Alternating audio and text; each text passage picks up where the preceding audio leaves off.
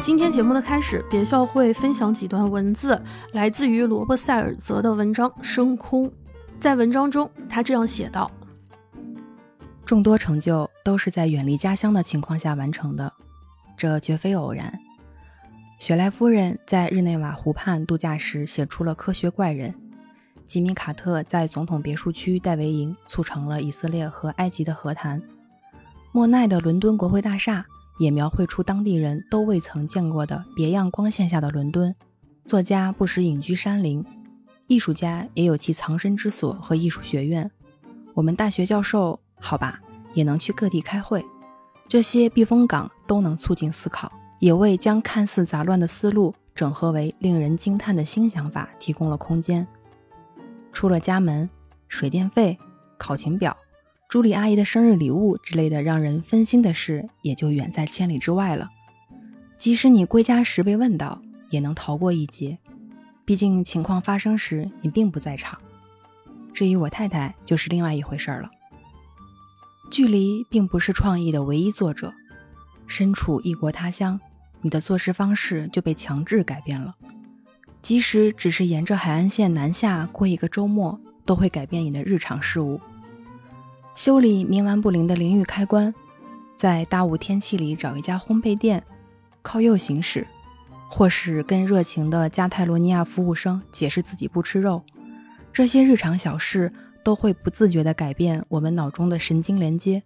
在巨大的法兰克福机场发呆，品尝陌生的二月飞雪，穿过残破的柏林墙进入民主德国，这些瞬间都迫使我思考不熟悉的事物。自然也迫使我对熟悉的事物主动思考，提出质疑。许多实习医生在成为高级专家前都会出国待上一两年，部分原因是学习新技术，部分是为了更好的研究机会。但同样重要的是，他们的消失抹去了他们在同事心中作为新手的印象。只有那样，他们才能被看作经验丰富的医生。一位充满智慧的老教授曾与我开玩笑说：“没有人能在自己的土地上成为一名预言家。旅行不仅会改变一个人，也会改变一个人在他人心中的印象。当你旅行归来时，大家默认你会因这趟旅行而改变，而且往往是变得更好。在南非德班遇到入室抢劫，在莫哈维沙漠被一只土狼逼到角落。”在德罗马纳被女朋友甩了，我的旅行经历可算不上完美，这些当然是悲惨的经历，但旅行的时间和途中的交谈缓和了悲惨之感。无论是去外地开会，还是和家人自驾游，我每次回到家时都会和从前有些不一样了。头等舱也许更豪华，但不是旅行的重点，体验才是。一位充满智慧的老教授曾与我开玩笑说。没有人能在自己的土地上成为一名预言家。别笑刚刚分享的这一段文字节选来自于新哲人的零四集，它是一本 MOOC。呃，这本 MOOC 这一期的主题叫做“旅行之必要”。文章中有提到二月飞雪，还有靠右靠右行驶是逆行。对，因为他其实作者是一个澳大利亚人，所以这些事情并不太。常见，嗯，对于南半球来说，可能夏天六月飞雪才是正常的，所以二月就是不太正常。别笑读出来的感觉和我当时看到这篇文章自己阅读的时候感觉是完全不一样的。而这篇文章可能是更偏向于啊哲学意义上的一个分析。那我们播客的名字叫《现实肤浅》嘛，在此之前，在我看到就是这期木可或者这个分享之前，我们并没有想说从一个哲学的层面上能获得一个什么新的灵感。对对，我们之前之所以就是想出这期节目，是因为有一位听友给我们发来了一段话，嗯，他说当时。他刚刚离家准备出去旅游，这是疫情之后真正的第一次远途旅游，还会觉得有些不耐受，心情很复杂，有一点内疚，但又觉得没什么。他后来跟家人就是争论了一天退改票的事情，最后还是出门了。当然，主要原因还是因为跟朋友约好了，不能放别人鸽子，而且要去的又是大西北，所以他很期待，最后去成了。嗯，在候机的过程中。他又开始听《现实肤浅》，好。怀念，呜，就是说明有段时间没听了，所以被熟悉的声音安慰到的同时，他想问问我们有没有聊出门旅游的纠结，或者有没有想过跟家里人沟通解释出游之类的选题。这个就是我真正的身边的朋友，或者是我自己对会思考思考的事情，就非常。个人层面的，对对，他给我们提供了一个关于旅行或者是关于出门的一个新的讨论方向。因为其实旅行会聊的五花八门，因为每个人对于旅行都有自己难忘的经历和体验。但是听友提醒了我一点，就好像旅行前或者是出门前，似乎是最双引号麻烦的一个阶段。嗯。而且听友说他疫情后的第一次远途旅行会觉得不耐受，我真的有同样的感觉。即便我还没有出门，我我就是在北京城里面晃荡，我也觉得我特别的迷茫，就是来去匆匆，出门是急匆匆的出去，回来也要就急匆匆的回来。哇，我一下子觉得他很好概括了我这种感受，就是不耐受了，可能长时间没有。做什么事情啊？然后反而你再再次重新开始要做这件事情的时候，你就变得有点抗拒和陌生，然后还有紧张。嗯，旅行这个概念可能会更具体一点。嗯，我们会想放到一个更宽泛的出门或者是出远出远门这个概念上，它不一定是呃有目的性或者极强目的性的一次，我只以度假或休假，但它可能包含在内了。我们准备这个就开始回忆自己曾经的纠结和挣扎的时候，然后看到了一些别人从哲学层次去分享这些事儿，升华了，我们提前升华了。哎，那一刻就觉得，哎，的确是肤浅了，真的是角度太多了，太多了。而且这个角度其实帮我们很好概括了我们为什么想要聊出门这件事情。对，因为没有人可以在自己的土地上成为一名预言家。你看咱俩这个默契，断句断的是吧？对，接句也比较流畅。是，别笑的越多，你读的真的很好。然后你谢谢。就你读的那个感受啊，像像像溪水一样的这种感受，会让我觉得它又是一种陌生的。所以这种出远门是把我看到的文字的眼睛的东西看到的东西，变成了我听你读出来的这个过程，它是不一样的。你之前阅读和你自己读出来的节奏感也不一样。对，嗯，当然感谢作者，感谢翻译，但是也感谢我们自己，可能就是重新的又重新领略一遍，然后体验一下新的不同的感受。所以好像这也是一种呃出门，对，出远门。但不是实际层面的出门啊，对，不是说我们打包了我们的行李去了另外一个地方读，还是在一样的地方，对，同样的地方。此时此刻此刻我出门了。对，最近，嗯，我有一个特别明显的感受，是我听到朋友有出行计划，我都会特别的开心，格外的开心，就如同我也出门了一样。一个平时不怎么爱出门的，他就是他的。他的喜好是喜欢，相对来说是更喜欢在家里或者是在自己生活的城市里面寻找，呃，放松和休息的干物派。他也没那么干物，但是至少就是不爱出门的那种，强调附近性，准确。然后他告诉我说，他下周终于要休年假了，然后去别的城市逛一逛，见一见朋友，我特别的开心。嗯，但是与此同时，我又开玩笑的跟他说：“我说连你这么不爱出门的人，都要出去逛逛了，我知道人们是憋坏了。”然后他就笑了，他说：“真的，真的，我真的是崩，就是我真的憋坏了，绷不住了，想要出想要出去走一走。可见呀，人类呀要休息呀，人类要出门呀。对，现在我俩说出来太正常了。”我表姐的孩子叫外甥，叫侄子，反正分不清。就是小孩来了北京，那孩子太开心了，孩子的那种喜悦是写在脸上的。成年人还会有要稍微的克制一下，那孩子不能太高调。我可是来了北京，我要拿我的小天才手表，然后这也拍拍，那也拍拍，分享到那个，他特别开心。吃了一个什么菜啊，烤鸭，拿着手表啪啪啪，快乐呀！我特别快乐，我特别能能共情这种快乐。所以当我身边有朋友说，哎呀，我准备出门，我出 出。嗯，说实话，确实是有很长时间没有办法出门，所以可能因为太久没有让你做什么事情了。当我一听到这样的，你有一种期待啊，那种憧憬的那种感觉，我就特别开心。我就希望我身边的朋友都快出，都快出去走一走。但是也不希望他们被困在，那当然不希望他们困在远方，但也不希望他们被困在本地。对，出得去也也回得来。是，还有一点是我很开心的是，他从嗯安徽过来嘛。其实还是要经过和家人的沟通，他还就是他还要向单位去打报告，获得单位的批准，他才能出门。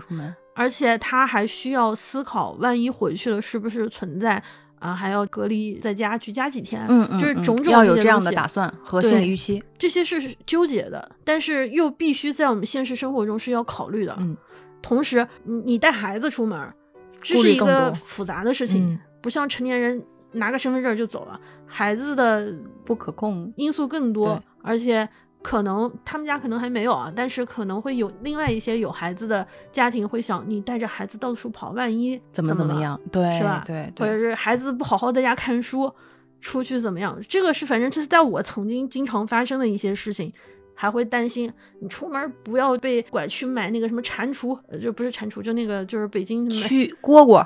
不是蝈蝈，就是那个那种玉佩做的那个吞金兽之类的那种，什么只吃不排的那个像玉只吃不排的那不是貔貅吗？哦，对对对对，貔貅们，貔貅 貔貅，对对对，还有这个东西吗？对，就北京，你不知道北京的特产一个貔貅，一个中药同仁堂的中药，你不知道？我不知道，貔貅是一个大天呐，大周边。我刚刚说青蛙，旅行青蛙。但就是这些东西也会担心他嘛？你如果中间会不会存在会被坑被骗？你中间路上一定要小心，出门不要太热了，别中暑啊！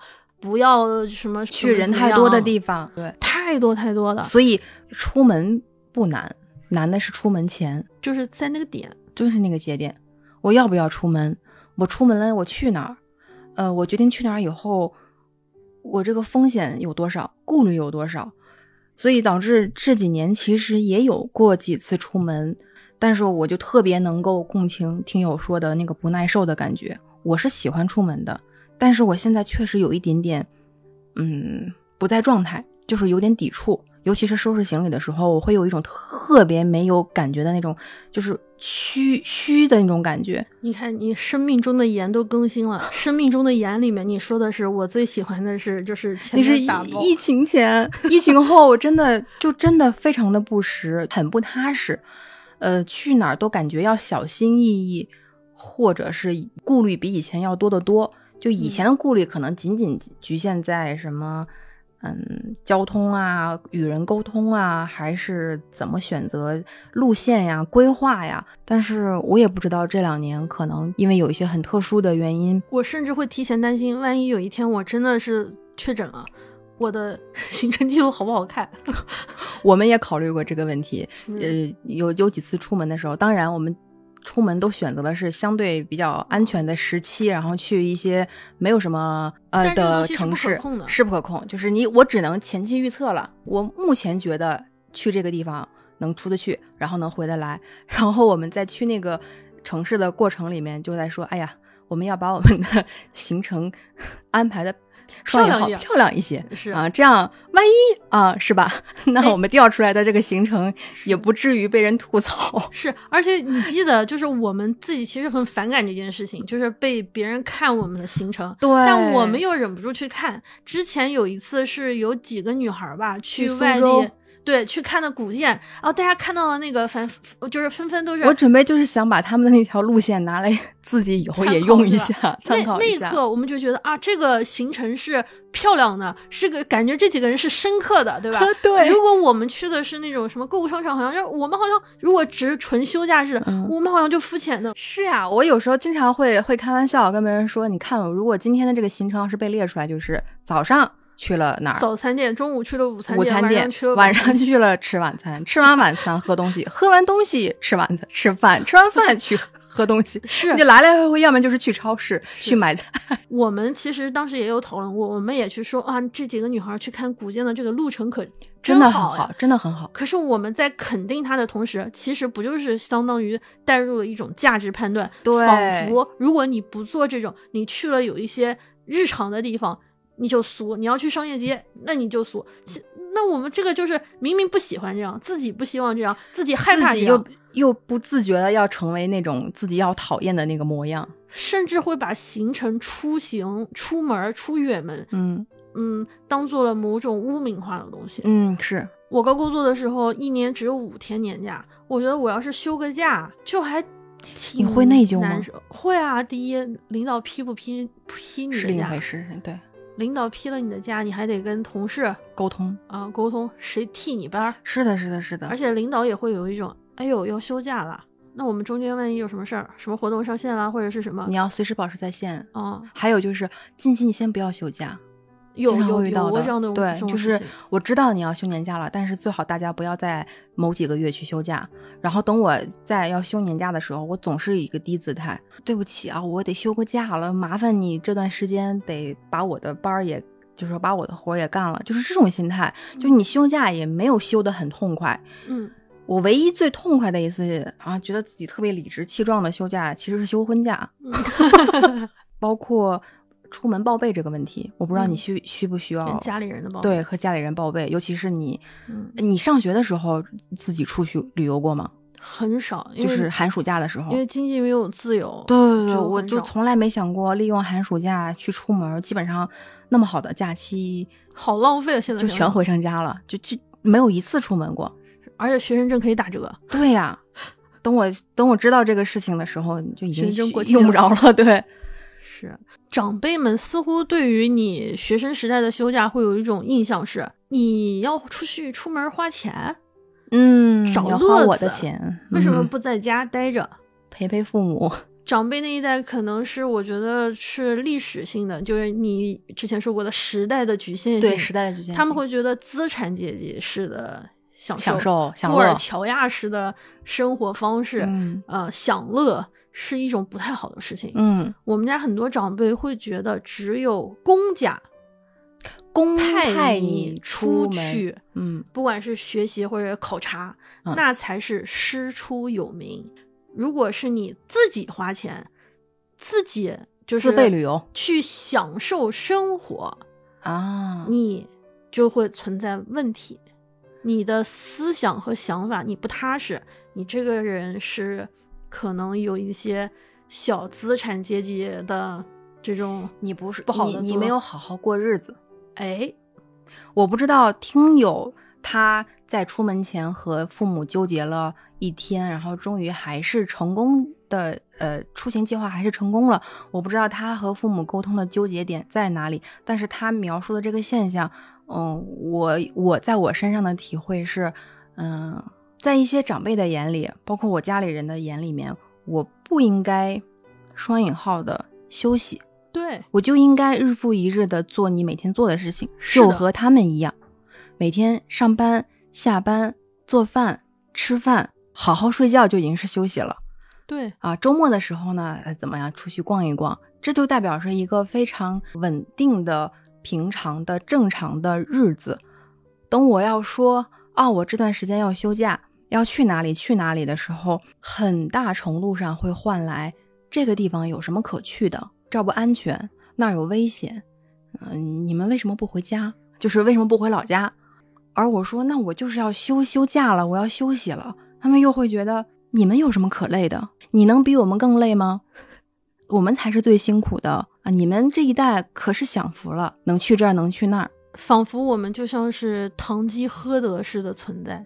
就是如果现在啊，嗯，嗯，说起堂吉诃德，你会有什么样的印象？具体的我记不太清楚了，但是我因为好像是我很小，不也不是小经典名著经典名著系列，就仿佛是你在中学时代看过的，所以我仅存的印象是，可能也是刻板印象了。我就觉得堂吉诃德是一个嗯不好的代表之一，那个时候会拿他作为例子，家长会说你不要成为他那样的人。就我印象中是这样的，在老师口中，他是一个不切实际的爱幻想、爱幻想浪漫却没有任何规划的，对，无用的、无，意义的，对对对对对，嗯，无意无用的、无无意义的。我们可能在小的时候接触到的这种对于堂吉诃德的影响，嗯就是来自于传统的时代的 局限性的那种教育。嗯当我们真的到此时此刻，二十一世纪初期上上半叶，再去思考，再去重读，尤其是呃三十岁之后，嗯，再去读它，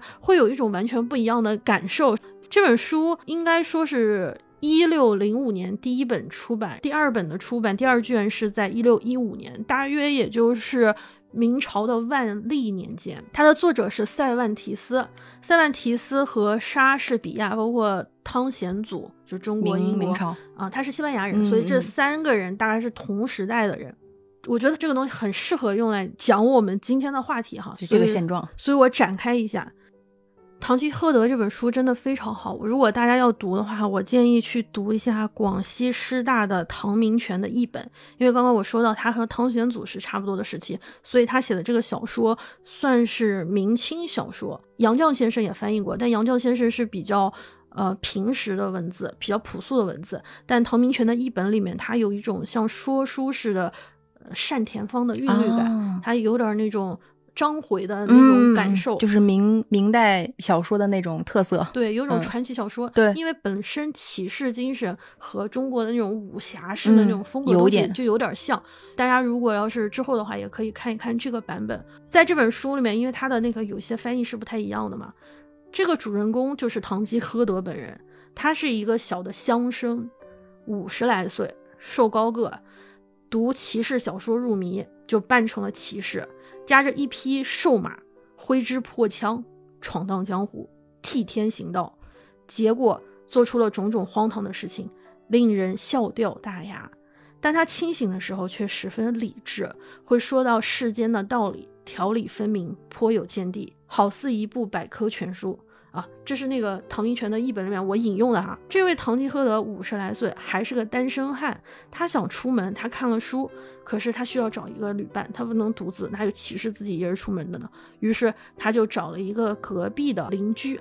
这位邻居叫做桑丘潘沙，是一个贫苦的农民，就是他是个非常现实的人。所以当唐吉诃德，他是一个比稍微有点钱的人，所以他许诺桑丘说。如果你跟我出去，我回头开发了一个海岛，你去做总督，桑丘才会跟着他一起出远门，陪在他的身边，做一个忠心耿耿的伴游者。他是为了好处，他看似特别的现实，他放下老婆孩子的热炕头出门，就是为了当上总督。可是，呃，他又特别的天真，因为他竟然相信这样一个人，小乡绅还能给他 一座海岛。就是你觉得他现实吧，但他又非常的理想化。对对对，而堂吉诃德他在出门之前，他必须得找一个由头，我才能出门。于是他就发挥了骑士精神，传说中那种呃一一定要有一个目的地。如果是那种正传的小说或者是正史，可能是为了国家民族的兴亡。嗯。而堂吉诃德出门是他自己给自己选定了一个心上人，要去替这个心上人斩妖除魔，征服这个世界。这位他所没有见过的，既不识字，长得也很粗壮的，像小伙一样的女性，叫温柔内雅。当然，这是唐明泉的译本，好像另外一个名字叫多尔西尼亚，就是就是西语的，但翻译过来的意思就是温柔又很有雅内雅这种感觉，所以我觉得这个译本特别好。可是他并不知道自己成了别人的心上人，成为了别人的女神，而且别人愿要为自己出去。中间的过程之中，他就是堂吉诃德，就骑着一匹瘦马，桑丘就骑着一头驴儿，跟着他就出门了。这个画面怎么想都对吧？就觉得啊，怎么这么怪呢？他们走在了路上，看到了羊群，就以为是军队；看到了一个小旅馆，他觉得这是城堡；看到了风车啊，这是最有名的片段。对对。把风车当敌人，拿着自己的长矛跟别人干起来，跟风车干起来。桑丘说：“哦，老爷不，这是这是风车，那是风车翼啊。”那个唐吉诃德不，这就是我们的敌人，这个巨人，我要跟他战斗，我要打，我要为了心上人，我要怎么样，我要征服他。在这个过程之中，他们呃一次又一次的出现了被人从言语上瞧不起、嘲讽，被人揍啊，被人陷害。他自己就是也是中二上身。跟别人起了很多的冲突，以至于最后他回到了他的老家。他说的是：“当日踌躇满志闯天下，今朝遍体鳞伤把家还，这就是第一部《堂吉诃德》的最后最后的这个塞万提斯这个作者也很有意思，他是可能西班牙语最伟大的作家，没有之一的那种，因为他开创了呃现代小说的一个先河，很多很多的作家都非常会喜欢他。他最早是随着西班牙无敌舰队的陨落，他就是去意大利打仗。打了五年仗，然后左臂还是左手，好像是等于是残疾了，应该是要回马德里。中间忽然被阿拉伯的海盗给掳走了，掳到了阿尔及利亚去，又待了五年，求家里人赎他。后来教会和家里人赎了他，回到马德里之后，当了一个管粮库的官，可能类似于有一点就是耿直之之类的毛病，又出现了问题，被关了。之后又当了税务官，就是这样一个很传奇的人。他的经历真的又传奇又坎坷又丰富。丰富。他也是出远门的人。对，后来写了第一本这个，就在他五十八岁那时候，西班牙可能到六十岁寿命，贵族的寿命就很长了。所以他五十八岁的时候，可以说已经是晚年了。一本书一下子特别红。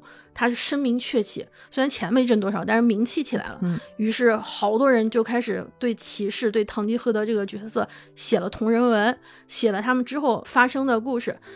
他一想，那不行，那个就是哪有原版我本人写的好呢？于是他又写了第二本书，第二本书出版是在一六一五年，也就是说十年之后。十年之后，等于是我自己续上，你们可别续了。同时我自己来写。同时我把第一部的东西再补一补。于是他又写了大概几十章，等于是又让堂吉诃德在回到了村庄之后再出门，再次踏上旅程。对，这一次出门的时候呢，跟之前更不一样的是，之前不是说要当总督嘛，也没当上哈。在这一次的过程之中，他们俩主仆二。人遇到了一对公爵夫妇，他们允诺他成为了骑士，让他当上了总督，但事实上又拿他们当的当做一个玩笑一样在嘲弄。嗯嗯嗯，这种感觉就是他们其实是小丑，供人玩乐和看笑话的。是这两个主仆两个人又当做了信以为真，真的觉得又当成了真实，所以讽刺就在这个地方。是中间会出现各种各样的大战啊，什么。呃，荒谬的事情啊，被人嘲笑啊，被人耻笑啊。堂吉诃德当时的邻居后来和桑丘商量了一下，觉得要把堂吉诃德给弄回去。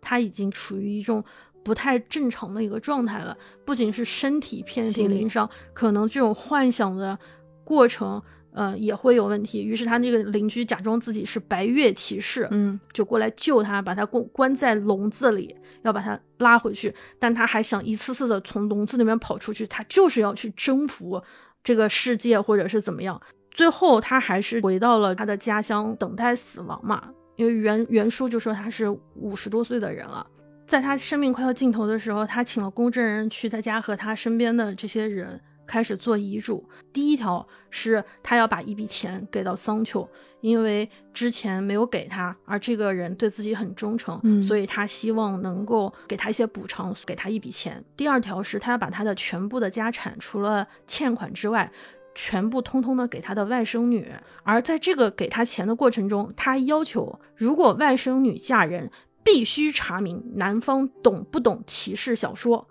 如果不懂，可以嫁，可以。如果知其懂，人执意要嫁，就不把这笔钱给外甥女，就要把这笔钱再收回来，转赠给慈善机构。最后一条，如果他的遗嘱遇上了《堂吉诃德》第二部的作者，啊，要向他致歉，因为他写的那本荒唐的书嘛，虽然不是他给钱让他写的，但是却因他而起。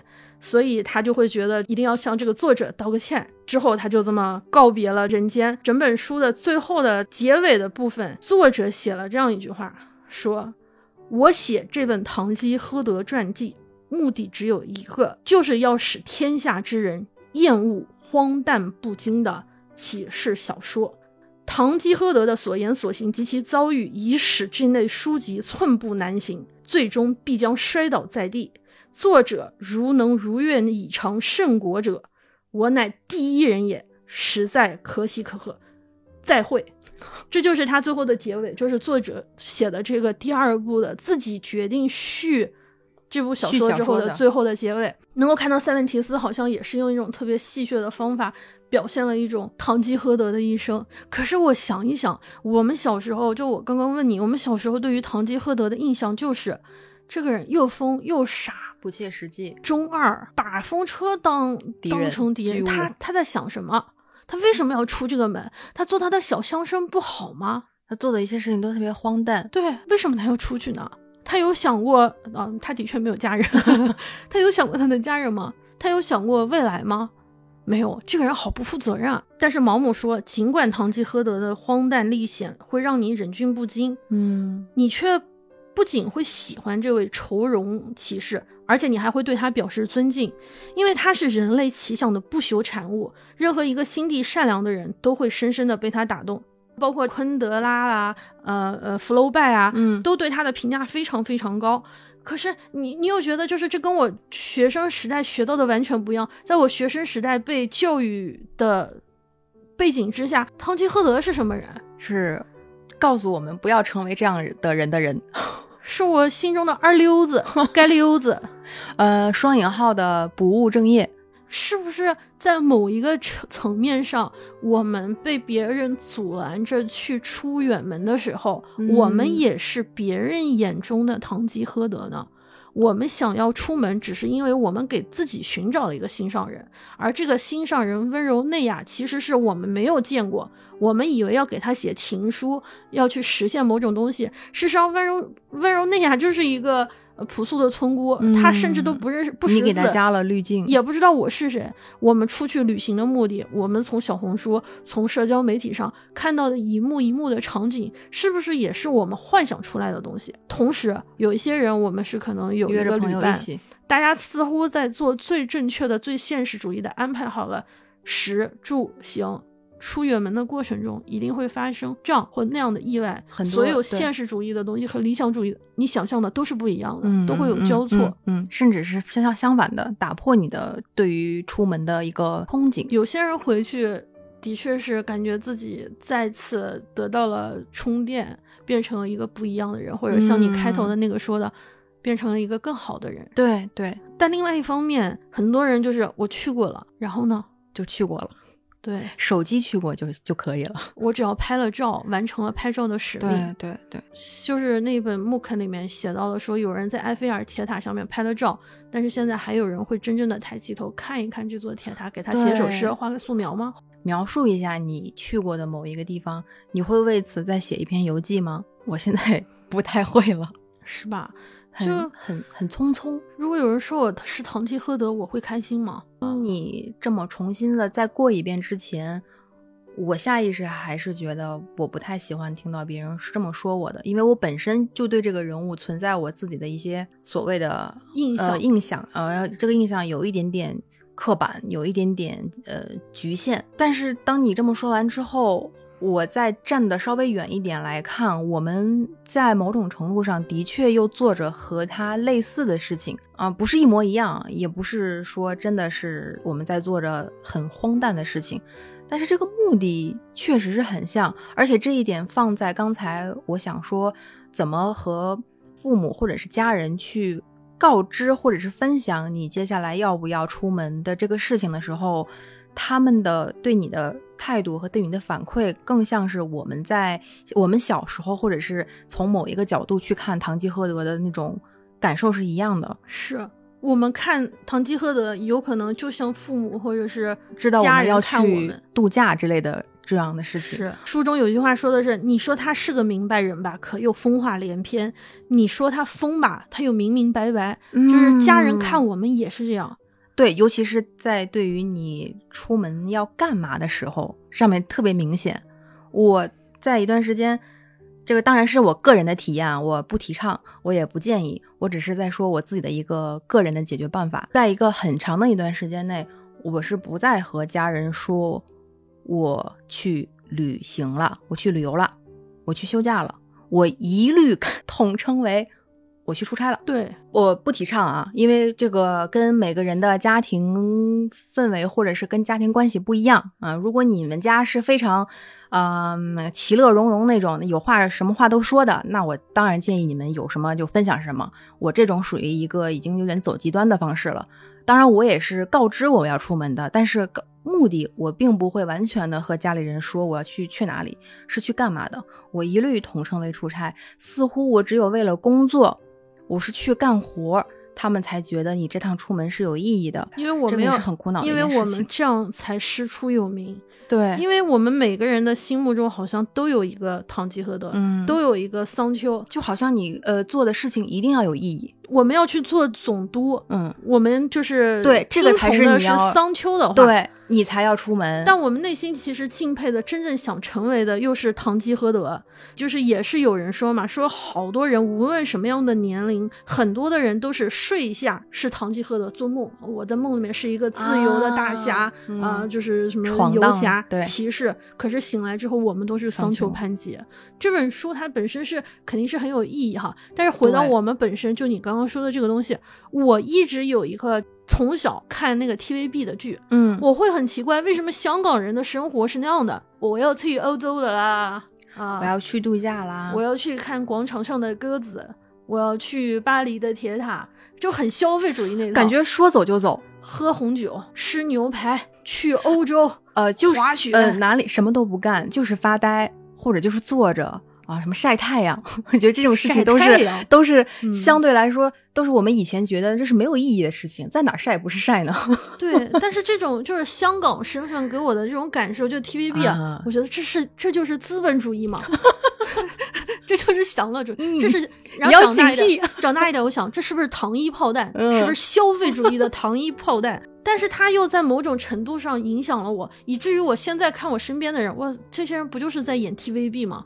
没事出去滑个雪，没事出去那什么。嗯，但我现在在想，我会不会像小时候看那个，觉得不切实际，在电视剧发生的事情，在自己身边发生的时候，我还会有这种警惕一切糖衣炮弹的这个想法吗？我一直有一个心愿是，如果我要是回到古代，嗯，呃，古代不是有什么公子进京赶考，小娘子什么什么省亲嘛，出门省亲，嗯，都是要出远门。我一直都希望，我要是穿越公子，我可不想做公子娘子，我要做小厮啊，书童伴伴随着公子或者是小娘子对旁边的人，但是是得得得是大丫鬟，就是就是如果有话语权的，就不是就不能天天在在屋里洗衣服的那种，就是得出去能采买的，就是能上街的那种。你想做个采购，就是能跟着一起出去看一看这个世界，呃，长见识。对，大丫鬟。大小厮，就大大书童，对，听起来特别没有出息。可我觉得那样子是一个理想的状态，因为这是我的工作，所以我要陪公子去省城赶考，去京城赶考。因为我要陪娘子，我要保护她，我要照顾她，所以我出去有名。同时，娘子嘛，公子嘛，还是要在那个大门不出二门不迈。是是是，我普通人，我就可以随便出。我有两种身份，可以来回的游走。但很潇洒。对，但你这么想想，好像就是我之前说的，我们一方面希望他师出有名，另外一方面又希望他某种程度上的自由。这儿我有一个特别经典的例子，嗯，就是我家族里面有一个跟我同辈的亲戚，嗯，同辈的同辈人，啊，他已经结婚生孩子了，但是与此同时呢，他又在追星。啊，喜欢一些偶像啊，喜欢一些歌手啊之类的。有一次，我是听了我家里人说了这个事情，好像是因为，呃，他要去另外一个城市看他喜欢的偶像的演出现场，被家里人指责了。指责的理由有两点，第一点是你已经结婚生子了，嗯，你怎么还去追比你年纪小的小年轻？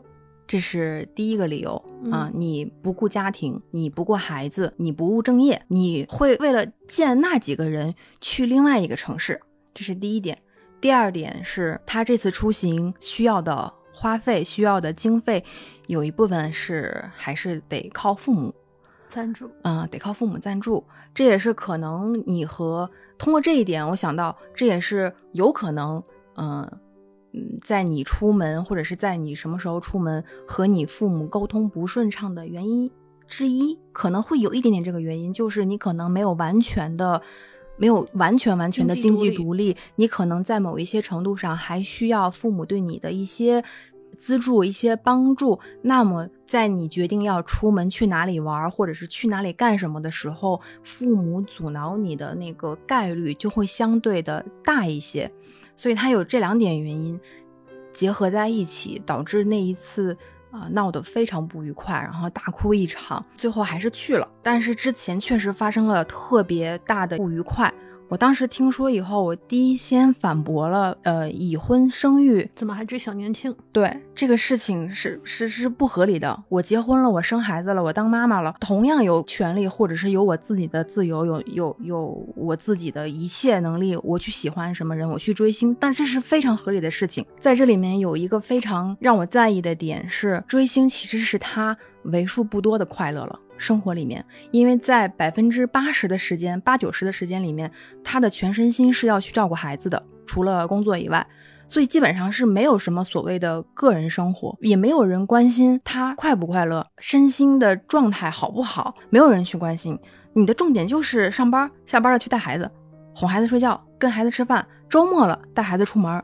你的你的一切行动都是围绕着孩子。当有一天他突然没有围着孩子，而是决定自己一个人去另外一个城市去看演出的时候，换来的是一个非常让人就是让其他人很震惊的、很不能理解的一种回应：是你怎么能抛下自己的孩子？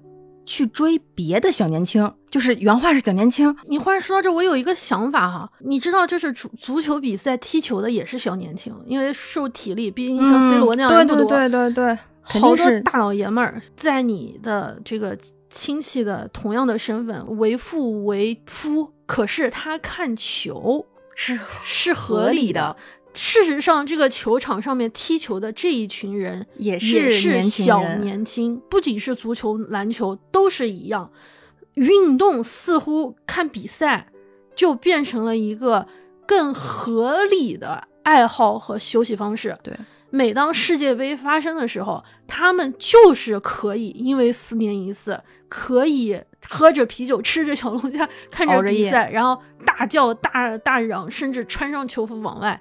他们可以看电竞比赛，可以为之呃欢呼，为之裸奔，不提倡。嗯，但就是这种演唱会也不是一直都有，可能跟世界杯非常难得的，跟世界杯的这种频率啊是差不多，其实是一样的概率。但女性不能，或者是。为人母、为人妻者就不能做这种事情不能，已育不能。当然，我们不是说看球不可以啊，就是看球的人，我觉得也是，也是很多人会看。就我们也很享受这种一起看球的乐趣，虽然看的不是特别懂，但是也很也很喜欢那种一起热闹、一起为之激动。对。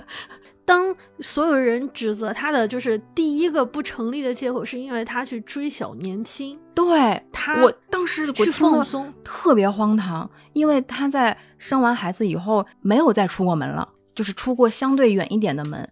我甚至听说他，呃，比如说追星，喜欢了一些爱豆，喜欢了一些艺人以后，我还特别开心。我觉得。总算他给自己留一个喘气的空间，让自己在追星的这个过程里面寻找一点自我的这种感觉。这而且这也是一种出远门，就是我他去看演唱会本身是出远门，就是呃从一个城市到另外一个城市。另外一方面，他的脑子我终于可以脱离我现在的对朱莉阿姨、呃老王老李隔壁的修的水管，这哭泣的婴呃婴儿的哭泣声。嗯，要要洗的这个东西，他终于能短暂的摆脱这一些困扰他的东西，而去稍微的放松一下。这个过程竟然会被形容为你这样做就是不称职的母亲啊！你都已经结婚了，你怎么还去看别的男孩子？是这个东西，你和我也会发生，只是我们没有被同样的罪名给污名化。对，但是同样我们在出门，嗯，你出门干嘛呀？休息啊，休息有什么可休息的？你累吗？你有我们累吗？你休假有钱吗？你这个假留着不好陪陪家里人，你一年还有多少时间和家里人在一起呀？你看，我们都能直接先给你列出一二三四十个问题，所以当时在我听到这么对我来说真的是很荒唐的理由的时候，我第一时间反驳了家人：已婚或者已婚已育，谈恋爱还是你不谈恋爱，单身与否，他都有他追星的权利。他喜欢谁都可以。这些人就是用用来给你们喜欢的，对他就是用来让我觉得生活还有点别的美好。他还为此去学了跳舞，我特别开心。我说这就是动力。包括我之前原来的同事，有一个同事因为喜欢一个韩国明星，他会为了这个韩国明星去专门学了韩语，而且学得很好。我觉得这就是一种力量啊！只要我们不极端和盲目的去所谓的疯狂追星，追到迷失自我，这是这这个除外，就是一个正常的放松的一个需求，然后被人会误解为就否定他的一切。我说你们太不在意他的感受了，好像我们不需要快乐。他只有一个妻子和母亲的身份，他没有他自己的这个身份。是的，我说快乐很重要，会过日子。什么叫会过日子呢？日子要怎么过？才能叫会过日子呢？就是你按照一个既定的模式，没有风险。对，有的人可能不爱不爱干这些事情，没有这些爱好，但是不能同时间否认有这些爱好的人就是不务正业，就是没有好好过日子。我们需要放松，需要释放一下压力，需要寻找一下快乐的事情，让我们更好的去接下来恢复到一个正常的工作和生活当中。我们需要有这样的一个时刻，这是第一点反驳。第二点就是他这个事情的另外一面，他平时的生活还是有依靠于呃家人的资助，经济独立的这个方面。这一点呢，我就没有什么特别能反驳的呃余地了。嗯可以反驳的，他为什么会就是经济状况没有独立？就是一个成年人，其实大部分人是有可以为自己生活独立的这个可能性，而他选择了早早的结婚。早早的生育这些东西，看似他没有付出，呃，所谓的呃创造价值，就是的同时，他其实一直在创造价值。是的，是的，哎，你说的对。而他经济之所以没有独立，是因为他在时间都拿来照顾孩子、承担家庭的责任，所以才导致了他现在的这个状况。我觉得出个远门几千块钱，对于一个受过教育、身体就是健全的一个人来说，并不是一件。特别困难的事情，是的，是的，是的，呃，当然也有可能就是你还有其他的责任啊，这不一定。如果别人不拿这一点来攻击他，我觉得没有必要说啊，我其实也可以。但是如果你拿这一点来攻击他，说你你现在经济不独立，你还要拿家里钱，你还要这样，可是那你有看到他创造的价值吗？对对对，你有看到他的三百六十五天。在照顾孩子，或者是为孩子操心。从你的之前你跟我说的背景里面，我知道其实她的她和她丈夫就是，嗯，是是在两个地方嘛，对吧？对对对。所以是她常年是是在外干活的那个状态。由于他们的家庭分工，导致了她需要一直长期的扑在了这个孩子上，所以她丈夫创造的这个经济的酬劳，并不是属于她丈夫一个人的。而是属于他们这个家庭的，不存在她要从家庭拿钱。本来她丈夫就挣的这份工资就是他们共同创造的，因为在看不见的地方，他的妻子、母亲也在奉献和付出。所以男生挣到那份钱本来就是大家应该共享的，那有什么问题呢？当然，在当下那一刻，可能会觉得啊，还要伸手要钱。嗯嗯嗯，是他有要一个呃不切实际的钱，我要一百万。要一千万去办一场演唱会吗？没有这个钱，似乎是，比如说我可能有一部分钱还是需要家里人支持我，比如说我得还得靠我妈，我妈得给我点生活费。那好像这个钱似乎只能用在衣食住行的这种生活必需品上，而不能用在消遣和精神自我的精神享受层面上。对，所以当时我一听到这个反应的时候，刚才你也点了我。就我也会意识到，我还在，如果我还在花父母的钱，我不太好意思去觉得我是理直气壮或者是心安理得的，拿着父母给我的钱去双引号的享乐。但是你刚才说的那一点，点到我的另外一个同时，就是享乐也是我生活的一部分。我没有放肆享乐，我没有过度享乐，我没有就比如说拿找我 找我妈。借多少钱卖了一套房子开场演唱会，把把我们家房子给卖了，然后给我爱豆办了一场演唱会。我觉得，我觉得他这也挺神的，就是他只是偶尔，偶尔偶尔非常千把块钱的事儿，对，然后能满足自己，能让自己快乐。可能他看完这场演出回来以后的那种心情，就刚才呃最开始分享的那一。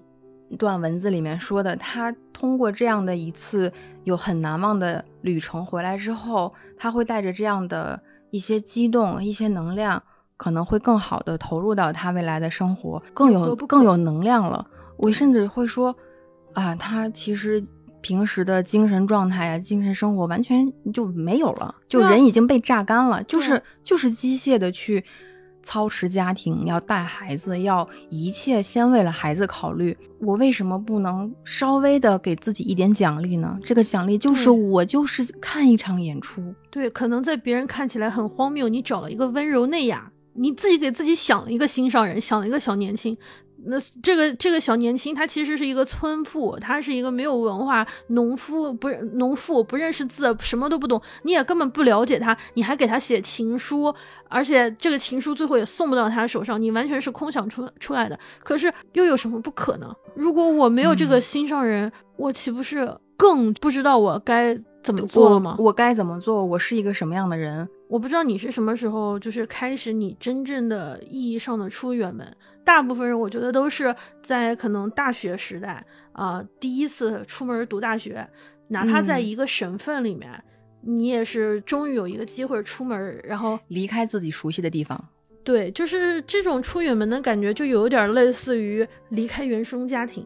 逃离父母，还是那本就是我们之前引用的那本呃辛哲人的那个旅行的意义里面，嗯，那个里面有另外一篇文章叫《梦想之轨》，是一个口述版的一个采访，最后整理成文字。其中采访者问受访者说：“你在很多不同的地方生活过，这些地方有不同的文化、语言和气候，那么旅行对对你来说意味着什么？”后来他就说：“他说我的旅行冲动来源于俄卜迪斯情节。”一种想要离开父母去创造家以外的新世界的普遍冲动。嗯，这个我同意。听完之后特别想鼓掌。终于十几岁的年纪，我们 有机会。就为什么上大学的时候又要选？我说我要选一个离家远一点的地方，去一个可能没有那么多羁绊的地方。对，就是没有那么多亲戚的地方。这也是之前为什么我们 有几期节目，比如说强调了考研，或者是强强调了考大学。啊，对于大家的重要性，通过一种考试，现在这种更可行的方式，给自己创造一个机会，离开原来的这个地方，去到另外一个地方去学自己喜欢的专业，而这个前提就是，嗯，你必须可能在高考的体系内。或者是在考研的这种情况下有，之前那一期节目我们就是因为说到了当时考研嘛，有听友会就有点激动，说为什么全世界都在说考研，好像考研不考研我好像不对的。我就是不想考研。其实我觉得我也特别能理解他，对他来说，考研就不是他选择的一个方向，而似乎我们又把这个东西当做了一个政治正确。只有这件事情，或者是考研，或者是考公，只有这种方法，你才是一种符合主流叙事，符合一种嗯父母这种心中的理想好的孩子应该有的形象。嗯，我可以拿出去说，对我跟别人说起来，我是我脸上有光的一件事情。它其实是一样的事情，但我们真的不只是说考研这件事情，你也可以坚持去选择你想工作的方向。你去到另一个城市，你可以用你的脚去投票。你不喜欢下雨，你可以离开那个下雨的地方，但不一定要通过考研，可以通过其他的方式，也不一定考研考编去外企，去什么样的地方，就任何可能性都是可以的。它并不是指一个。极其细致的概念，嗯，这种可能性就是在你成年之后，学生时代我们就是没有钱啊。我想去一趟哪儿，父母只要说一句不行，那就真的是去不了。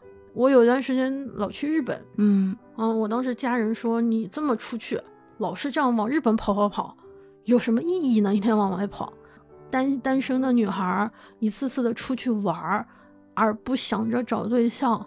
完成你这个年纪，这就跟我实现的事情，同龄同龄人同龄的亲戚一样，就是你没有做所谓他们觉得你应该做的事情。包括我的家人后来觉得我被派出去出差，我被派出去学习，嗯，他们会觉得这是一个正当的啊出门的理由。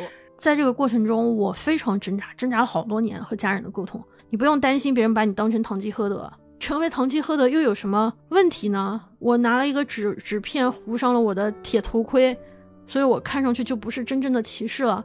可是从十七世纪初，从一六零几年到二零二二年，将近六百年了，为什么大家还能记住这样的一个堂吉诃德的形象？你自己更认可哪种生活方式更重要？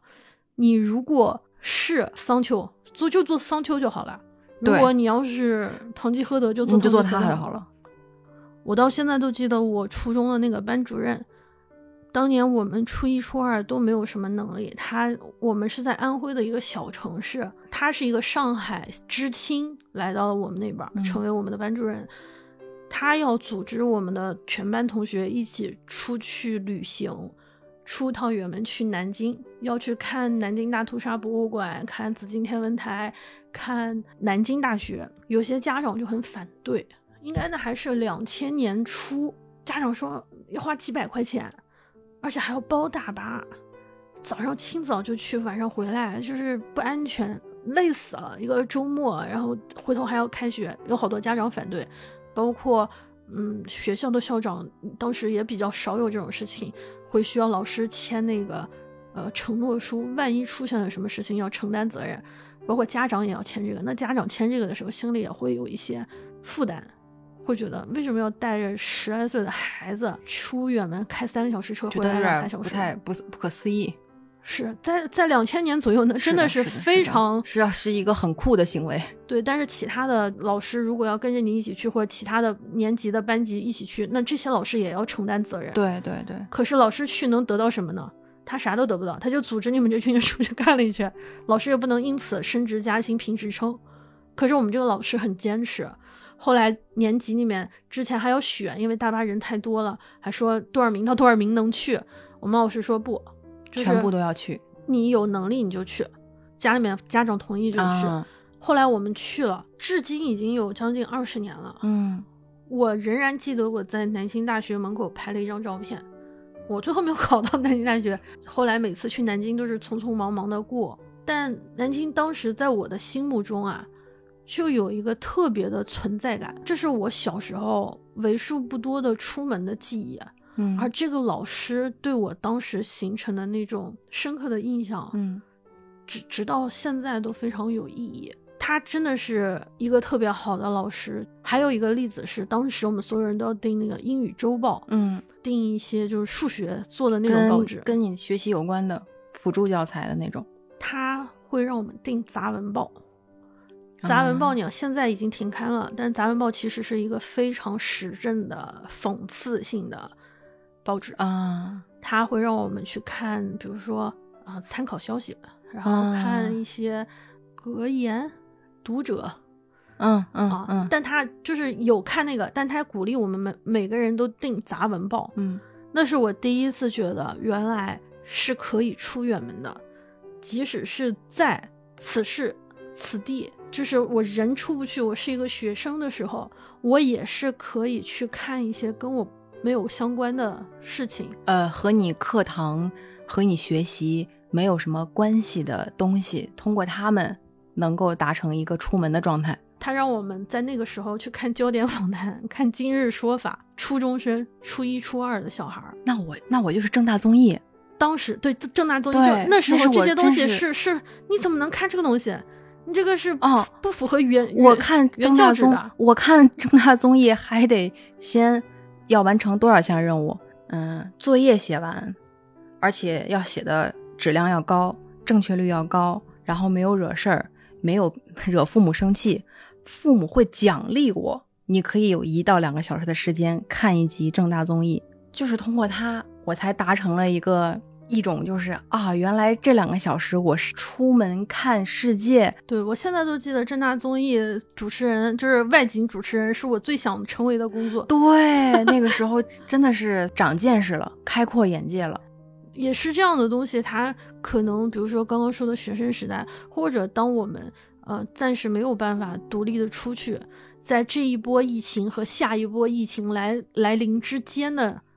这个这个一个特殊的间隔的时候，能够找一些出另外一种意义上的出远门。对我觉得你不要对出你的出门产生一种嗯负罪负罪感，不要有内疚，不要就是不要双引号的上当。这个双引双引号的上当是指的是你来自家庭的单方面的对你的误解，从而让你背上一种道德负罪感，让你觉得你出门是有错的，让你出门觉得你没有考虑到家人的感受。对，我觉得你就不要上这种当，别太 PUA 自己。对，你要出门就出，就像那个悠长假期里说的，Don't worry, be happy。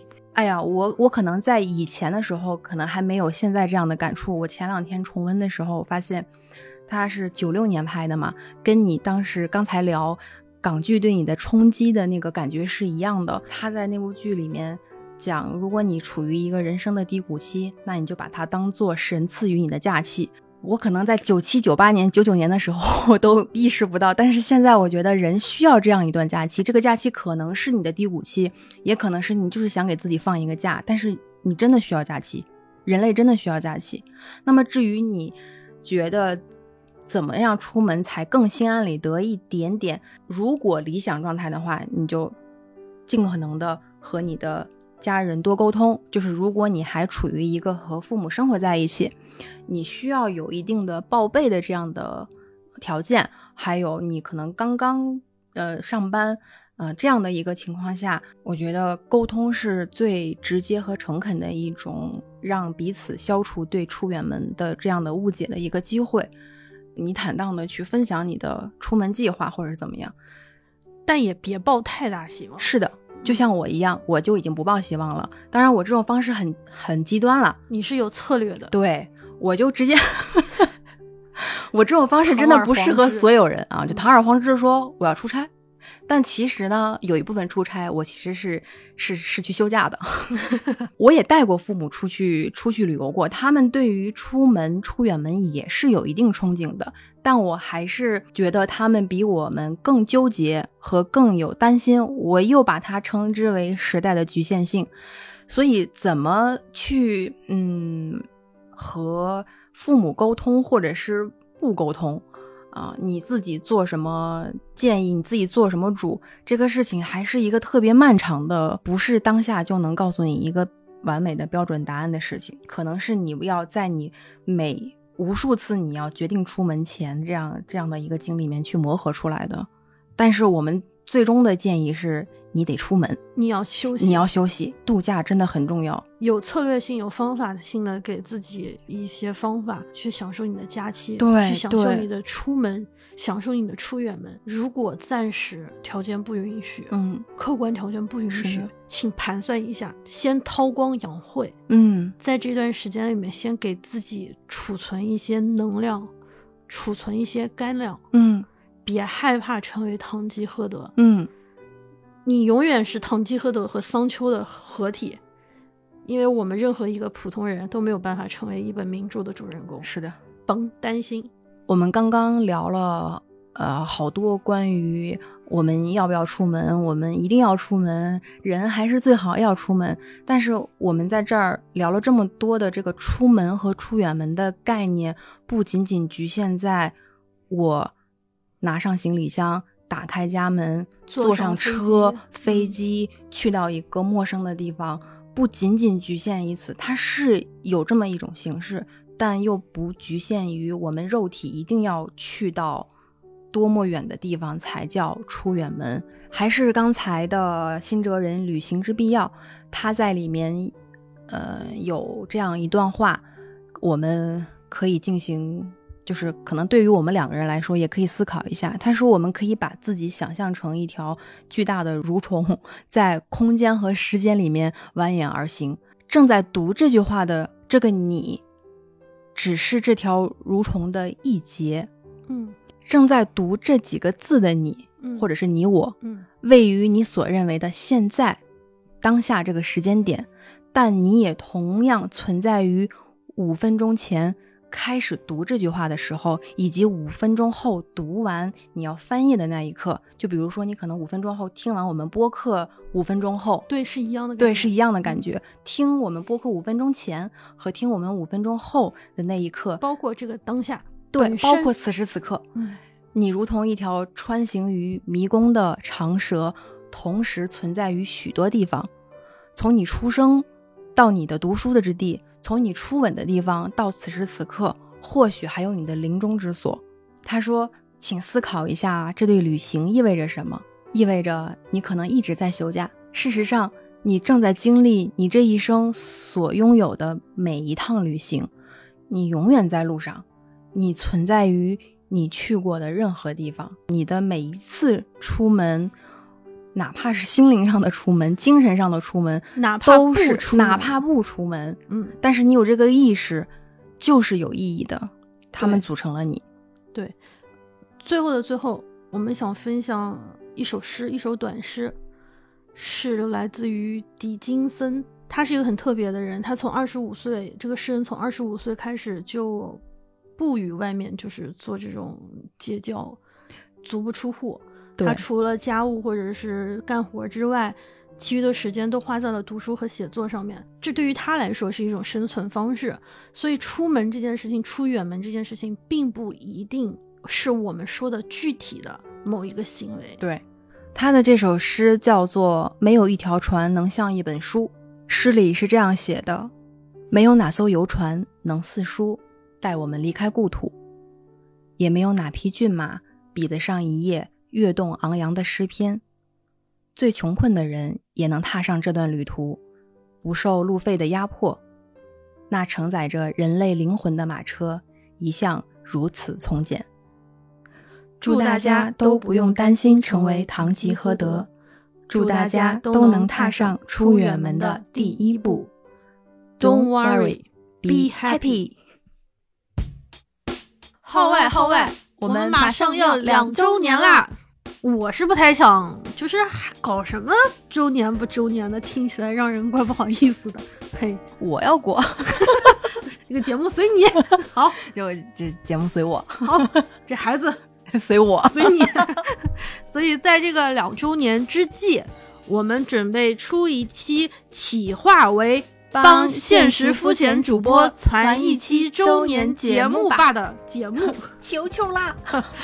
我会给你写封信，我也会给你写一封信，接下来就是请大家给我写写写信，写信畅所欲言，主建议。对建议不要太长，呃，尽量符合可以在公开场合进行呃能够分享播出的内容。的东西。啊。嗯，题材不限，你可以问我们一些不那么隐私的，或者然后你又很想问的问题。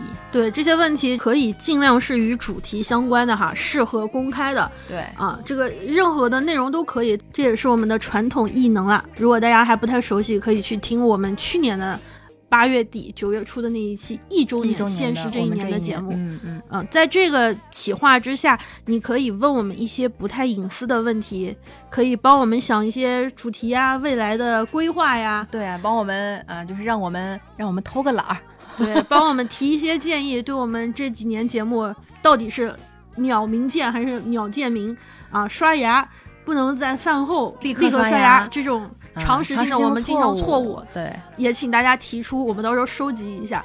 还有我们是不是可能会读错了一些字啊？我们会经常读错一些对容易读错的错别字，而自己不自知。对，大家都可以嗯在这个中间，我们趁着这个时间给它梳理一遍。对，还有就是大家对于节目还能玩出什么花样来，也可以畅所欲言。至于我们能不能实现呢，就另说啊。嗯，大家发来的内容呢，我们不一定会采用，但是只要我们收到了，都会给到反馈。对，除了一些不听话的朋友，如果发来一些 不适合公开的东西，我会嗯嗯，那个严肃的艾瑞斯老师就会不高兴，在后门盯着大家。那没头脑的那个别笑老师，哎，你发给我也行，他看偷偷的看。我们欢迎任何形式的任何想法，任何形式，包括唱歌、跳舞、呃乐器、相声、rap、小品、舞蹈、写写诗诗、画画画曲苑杂谈。如果你能帮我们下一期把标题取好，那再好不过了。那那是那是最好的事情了。我们会为下一期节目的标题的采被采用的那个那一位那一位听友送上一份我们的礼物，嗯、礼物是啥呢？暂时还没想好啊，反正会有的，应该啊还比较、这不是画大饼啊，嗯因为我们挺缺标题的。哎，海外的听友我们也会记得哈。就我们我们这个海外的这个听友基数还是很大的。哎呀，是不是万一要真的积的玻利维亚？呃，我们的截止日期啊，给大家强调一下，是二零二二年八月二十一日，周日晚八点之前。一个周日的晚上八点，别告诉我你拖到九点哈。嗯，对，九点之后的我们就不敢保证。哎，对，因为这也是一个很好的契机，毕竟两周年了嘛。觉得还是一个挺特殊的日子，需要这么狂狂欢一下。哎呀，其实人家也不是特别，嗯，扭捏，我又在扭捏了。我我狂欢，他狂欢，我扭捏。